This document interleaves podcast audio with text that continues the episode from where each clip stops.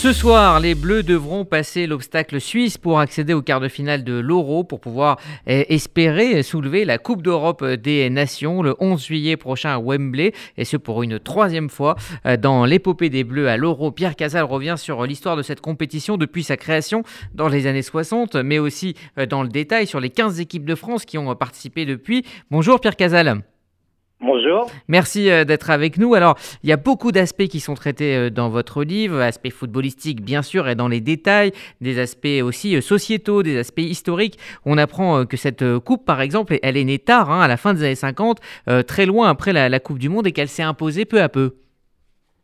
Oui, c'est exact. En fait, elle n'était pas vraiment désirée, hein, tout simplement parce que les dirigeants craignaient la concurrence avec la Coupe du Monde. Donc, ils ont essayé de freiner la chose le plus longtemps possible.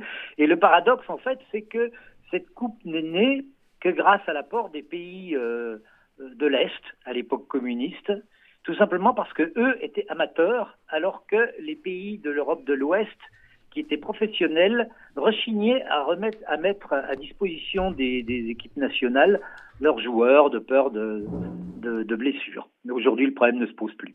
Alors, en, lisant votre livre, on, comprend ce, lien fort hein, qu'il y a entre euh, cette compétition, l'Euro, et l'équipe de France. Il faut le rappeler, hein, c'est la première grande compétition internationale euh, qu'a remporté euh, la France du foot. Hein. C'était en 1984 avec la bande à Platini.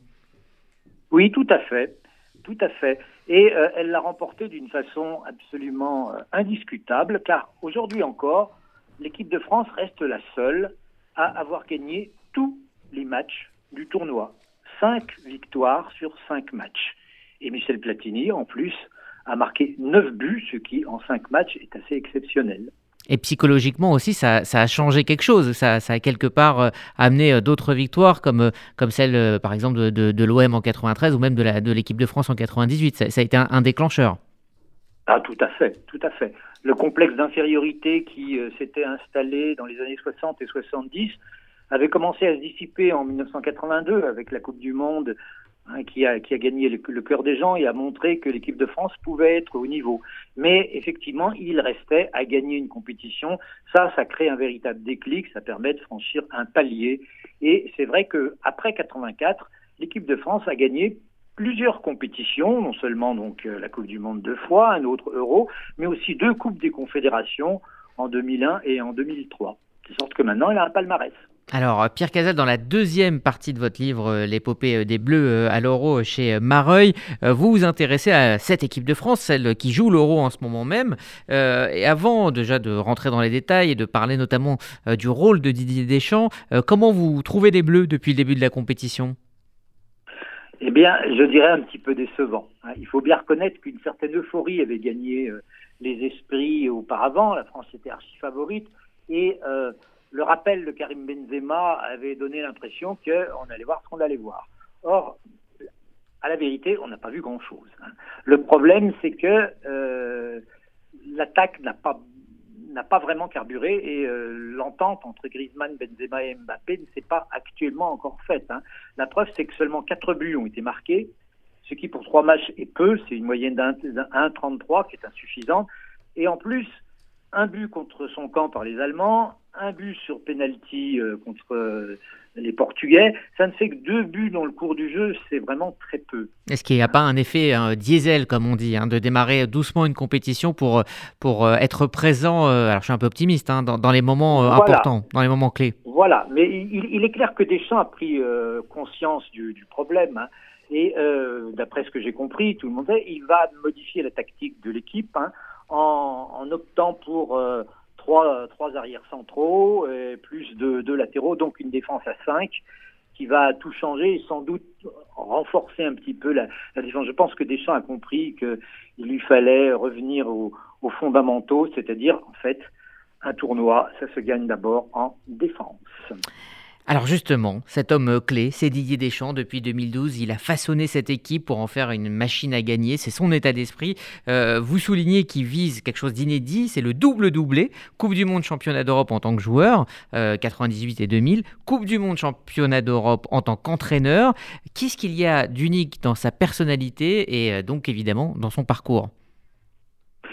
Alors dans son parcours, vous venez de le, rappeler, parce que ça n'est pas fréquent du tout qu'un grand joueur qui a gagné euh, lui-même des compétitions devienne un grand entraîneur. Ça n'est pas du tout automatique. La plupart des entraîneurs n'ont pas été de grands joueurs et la plupart des grands joueurs, en fait, par exemple, pour l'exemple de Pelé, hein, ne se sont jamais occupés d'entraîner parce qu'ils ne se sentaient pas prêts à cela.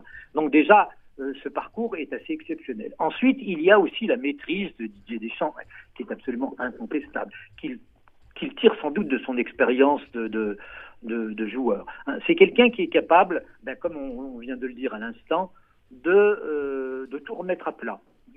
Là, il va changer de tactique. Il, euh, s'adapte au fait qu'il y ait, euh, comment dirais-je, des, joueurs indisponibles. Et là, il a décidé une sorte de coup de poker en rappelant Benzema, qui consistait quand même véritablement à déconstruire un petit peu l'équipe qu'il avait faite auparavant, mais il a estimé que c'était nécessaire. Pour l'instant, il n'a pas été encore récompensé, mais il continue d'y croire. Je crois que c'est quelqu'un qui est extrêmement, son grand mot, c'est être pragmatique. Et il sait aussi que, il le répète sans arrêt, que c'est pas parce que quelque chose a fonctionné une fois que ça va fonctionner une deuxième fois de la même façon. Donc c'est quelqu'un qui s'adapte en permanence et qui euh, a su trouver le bon équilibre avec ses joueurs entre suffisamment d'autorité, parce qu'il ne se fait pas, il va pas faire marcher sur les pieds comme a pu se faire marcher sur les pieds, par exemple Raymond Domenech, suffisamment d'autorité, mais aussi être à l'écoute et savoir parler aux, joueurs. Lui-même disait dans une interview récente que j'ai lue que les, joueurs d'aujourd'hui n'étaient pas comme ceux qui, comme, les, comme lui, par exemple, il y a 20 ans. Il dit sont, l'émotion compte plus pour eux et qu'il faut savoir leur parler. Il a même ajouté cette formule, ils sont en demande. Et mhm. donc, il sait leur parler. Je crois que c'est ça qui fait toute la différence. Euh, Pierre Casal, avant de, vous euh, laisser, juste évidemment la, question qu'on est obligé de vous poser, est-ce que vous avez un pronostic pour ce soir? Alors, j'ai un pronostic, oui, la France doit l'emporter, même elle a le couteau sous la gorge. Une défaite contre la Suisse est impensable. Euh, si jamais, ce que je n'espère pas bien entendu, cela arrivait, ça déclencherait un, séisme. Tout le monde, euh, alors là, euh, réseaux sociaux, médias, euh, tout le monde tomberait sur l'équipe de France et aussi sur Deschamps. Ce n'est pas possible. L'équipe de France ne peut pas perdre contre la Suisse. Merci. Donc je pense qu'elle a confiance en elle, elle le sait et qu'elle va le démontrer ce soir.